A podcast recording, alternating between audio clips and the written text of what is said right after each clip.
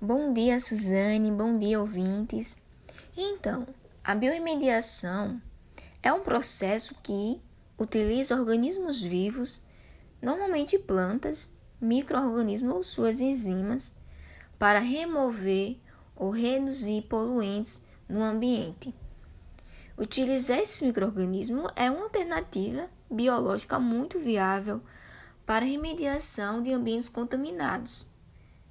Sendo assim, podemos considerá-lo como poderoso quando se trata de defesa ambiental, já que eles buscam a autopreservação, sendo necessário degradar vários poluentes, utilizando-os como fonte de nutrientes.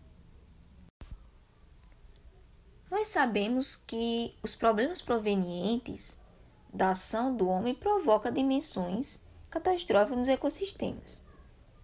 Podemos observar isso nos impactos das alterações na qualidade do solo, do ar e da água.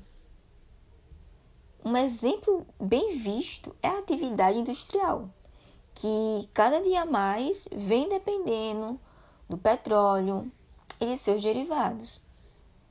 É durante a exploração que ocorrem acidentes no momento do transporte, do refino e nas operações de armazenamento do petróleo.